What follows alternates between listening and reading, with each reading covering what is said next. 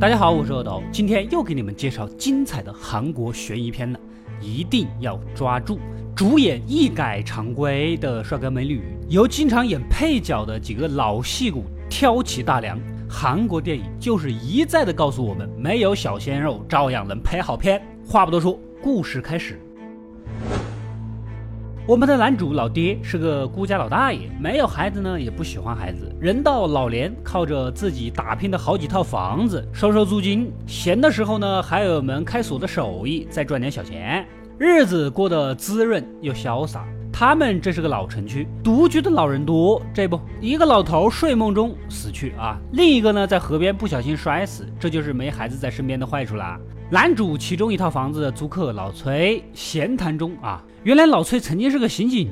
据他观察，这俩老头之死啊，不像是意外。不瞒你说啊，其实三十年前咱们这儿也发生过类似的案子。一开始好几个老头意外死亡，之后就是年轻的女孩。由于死者之间没有什么关联，比较的随机，案子啊一直就没有破。这一说啊，把老爹吓出了一身冷汗。那是不可能的，我是来收租的，你别跟我整些有的没的，我都差点忘了来干什么的了。老爹叮嘱他赶紧准备钱，他明天再来。然而就是这一晚，老崔就被神秘的黑衣人勒住了脖子，杀死。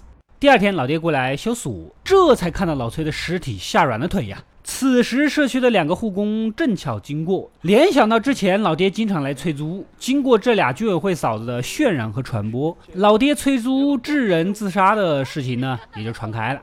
名声臭如街头老鼠，小吃店也不做他生意了。虽然背了黑锅，但老爹只喜欢钱，不是个在意别人眼光的人。闲的没事，过来再看一看自己死了人的房子，哎，正自感慨，突然身后窜出了一个风里风气的西装大叔。原来呀，他是老崔以前的同事，当然他就也是刑警了。约好来他家见面，哪知道他就死了。但是西装叔一搜抽屉，里面有老崔儿子寄来的机票，还打算让他去美国玩。那老崔百分百不可能是外界传说中的自杀呀！西装叔拉着老爹讲起来了。原来呀，这个案子的手法跟三十年前的连环杀人案一样，先杀单身老头练手，之后就开始杀年轻的女性了。没想到老崔心里一直都没放下这个案子。如果一直跟着这个案子的老刑警都被杀了，那间接的宣告凶手要开始杀年轻女性了。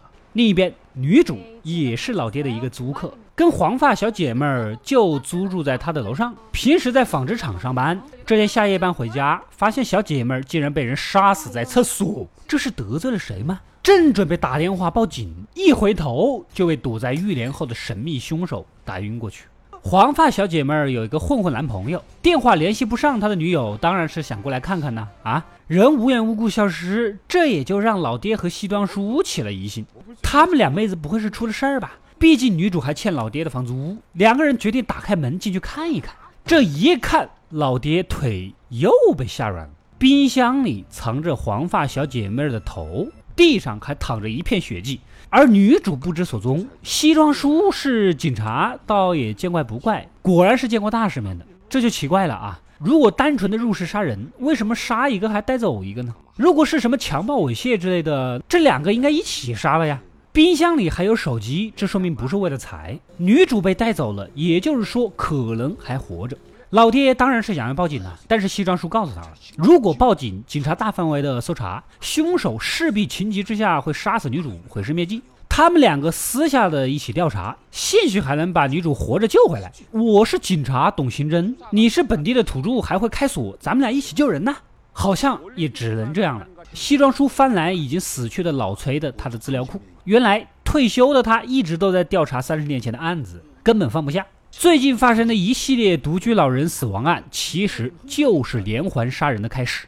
说起这件事，记忆回到了三十年前盯梢凶手的那天晚上。西装叔还是个年轻的警察，刚从超市里买了吃的东西，准备给组长和老崔带过去。远远的就发现组长被凶手给杀死，而年轻的老崔躲在车里，吓得直哆嗦，根本就不敢出来。西装叔扶起组长，但也只看到了凶手的半张脸。但是那个呼吸，那个眼神，他一辈子都忘不掉。回到现在，手头的这一本呢，就是老崔的笔记了，上面标注着当地所有可能的嫌疑人。有些呢已经被他排除了，但大部分还没来得及调查。老爹是第一个被排除在外的，因为他平生唯一的爱好就是快乐的收租。两人骑着小电动，决定将余下的嫌疑人挨个排除。这些个老头嘛，有一些已经老年痴呆了，有一些终日沉迷打牌，肯定那也不是。排除掉的一大波人，此时街头的老中医进入了他们的视线。西装叔一看他呀，就有些激动。两人立马跟上去。老中医半年前带着瘫痪的妻子搬入当地，恰好这些案子呢，又都是半年前开始的。西装叔也不藏着掖着了，直接就冲上去，抓着手让对方跟他对视，就是这个眼神，就是这个感觉。此时老中医的爱妻身体不适，不得不带着他离开，而西装叔岂能罢休，跟定你了。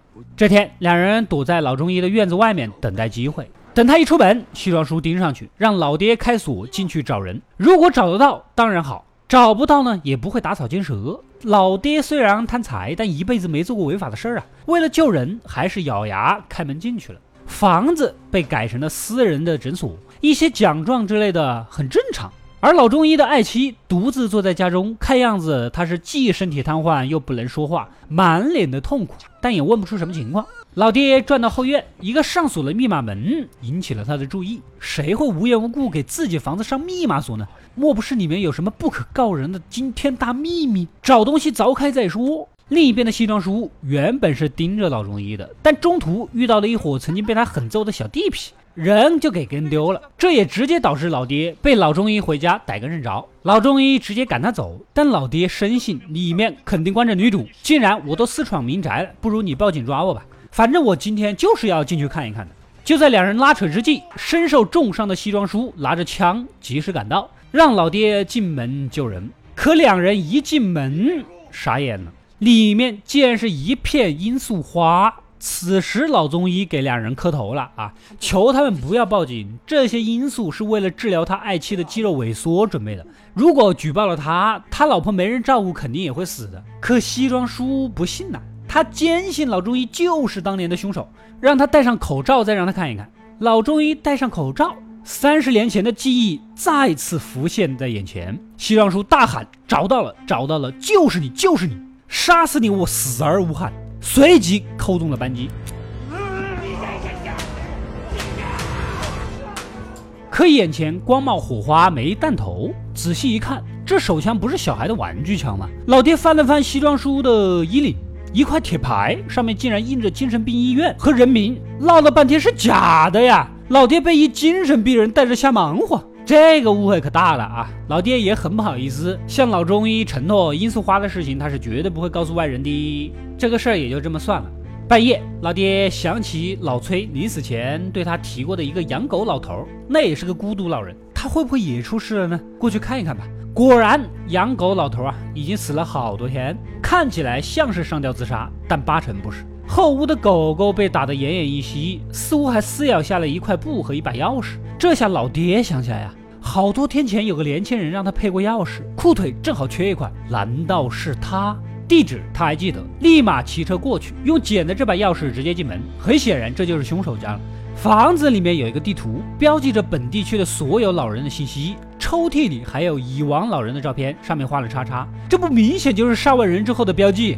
警察小王在抽屉里搜出了工作证，凶手就是本地火车站值夜班的职工。两人连夜赶到了火车站，果然就找到了凶手。此时，警察小王表现出了韩国电影里普遍警察应有的无能呐，不仅没有叫支援，还打不过对方。战斗力直逼年过七十的老爹，手拿武器对阵赤手空拳，地形站位居高临下，依然被打晕过去，全靠老爹硬撑着追过去啊啊！哪知道追到路口，凶手被一辆疾驰的车给撞飞，老爹赶紧冲上去问把女主藏哪儿了，可凶手临死前吐出了“不是我”三个字就咽气了。之后经过警方的调查，凶手是个有过前科的种族主义暴力犯，憎恨老人，所以杀老人。他都杀了那么多人了，也没有必要撒谎。难道说绑架女主的另有其人？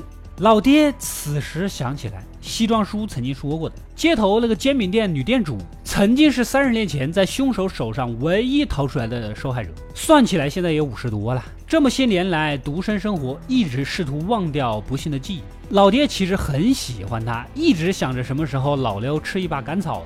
为了救女主，他不得不硬着头皮去啊，看他能不能提供一些线索。女店主坦言，她肯定是没看，也不敢看凶手的脸的。但是她清晰地感觉得到，对方用手摸她的时候啊，似乎多了一个手指，身上还有一些香味。老爹转身去精神病院询问西装叔，可他现在神志不太清醒，问什么也问不出来，只是一口咬定老中医就是凶手。此时桌上的一盆鲜花一下就打醒了老爹。男人身上的香味，难道说就是花香？老中医家就种着一大片罂粟花呀？那么其实他很有可能就是凶手。老爹匆匆地赶到老中医家，假装看病。果然从他的手中发现了手术的伤疤，试探性的询问：“你不会是有六个手指吧？”这一下把老中医给惊到了。难道你已经知道了？不可能，不可能，不可能，没人看到啊！眼看着对方认了，老爹掏出扳手准备制服他，结果被老中医先下手砸晕过去，然后将他绑好，拖回种罂粟花下面的密室。女主果然也在这里被打了迷药啊！此时的老中医也露出了真面目，他早已受不了现在瘫痪的老婆了。那天夜里路上经过的时候，正好看到了女主，第一眼的感觉就像他老婆年轻时候的样子，于是他起了心思。其实杀老人的那小子呢，他无意间撞见过，正巧他去绑架女主的时候，小年轻凶手也想过来行凶。老中医手持带血的锤子，吓得小年轻拔腿就跑。这个时候，老中医也打好了嫁祸给小年轻的主意。之后守在火车站附近，等待机会一车撞死年轻的凶手，一了百了。说完就准备弄死自己的妻子，就在关键时刻，突然一声枪响，原来西装叔偷了自己警察儿子的枪和衣服，竟连夜赶了过来。老中医奚落他，不会又是玩具枪吧？结果一枪打到他耳朵上，见识到了。两人赶紧给女主松绑。老中医果然还是狡猾的。趁他们不注意，一硫酸泼过去，接着就跟西装叔扭打到了一起。此时，老爹带着女主离开，就在纠缠中，他嘲笑西装叔怎么今天就有勇气了呢？记忆一下回到了三十年前的那天雨夜，西装叔完完整整的看到了老中医捅死自己的组长，接着老崔买东西才赶回来，看到了凶手，大喊着让躲在车里瑟瑟发抖的西装叔出来抓人，可他什么都没做，眼睁睁的看着这一切。原来西装叔才是那个躲在车里的胆小鬼呀！多年来一直因为这件事而懊悔，最终导致神经错乱。为了让自己心里能放得下，也就倒错的将自己胆小的事实转移给了老崔。他三十年来等的就是这一天，亲手抓住凶手，直面曾经的噩梦。愤怒的西装叔挣脱开来，用尽所有的力气将老中医打倒在地。就在要打死对方的关键时刻，哪料到老中医摸到了地上掉下的枪，一枪打过去，然后打死了旁边嗷嗷叫的老婆，接着追出去想把老爹和女主给追回来。老爹带着这么大一个人肯定是跑不快的，即将被追上的关键时刻，老爹想从背后偷袭。但还是被老中医打倒在地啊！一直都是你这个老头子坏他好事。老中医准备彻底的结果老爹。此时胃部中枪的西装叔又追了过来，一脚踹翻了老中医，三个人扭打到了一起。又是雨天，仿佛三十年前的那一晚。西装叔拼命的扑上去。将老中医打倒在地，举起石头想要砸死这个让他魂牵梦绕了三十年的噩梦，但被老爹一把抓住。杀了他你也不好过，他做的这些事情，刑法肯定是跑不掉的，根本不需你动手。西装叔只能一石头砸到了地上，仰天大哭啊！这些年来内心的屈辱和悔恨，今天终于解脱了。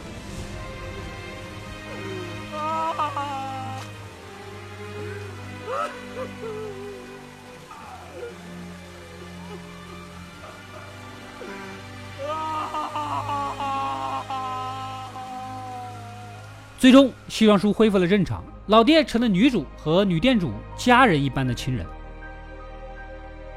故事到这里呢就结束了。本片看完，我也是大呼过瘾。三次精彩的反转，最终的高潮，我反而觉得是西装叔，他意识到自己才是那个胆小鬼的那里，简直是意料之外呀。但结合开场，他就表现出疯疯癫癫的样子，前后呼应，犹如神来之笔。最后的嘶吼，同是雨夜，那迟到的勇气，一下子整个人物鲜活起来，甚至因此直接抢了男主老爹的风头，可以说是我看了这么多电影，靠实力演技抢戏力压男一的陈冬日，是我印象中最深的一个。男一白润植拍摄本片的时候呢，整整七十岁啊，依旧表现出了学院派老戏骨应有的实力。大反派千户真快六十了，也就陈冬日稍微年轻一点。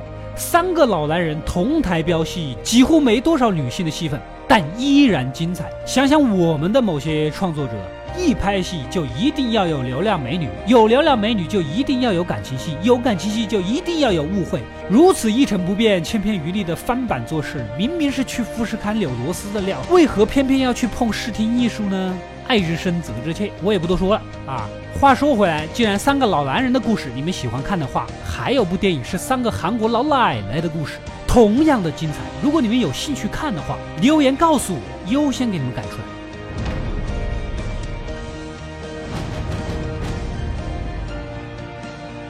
我是阿斗，一个让你沉迷于故事的讲述者，浓缩电影精华又不失它本来的魅力。扫描二维码，添加我的微信号。除了能第一时间收到更新，更有独家解读的视频等待你的发掘。扫描它，然后带走我。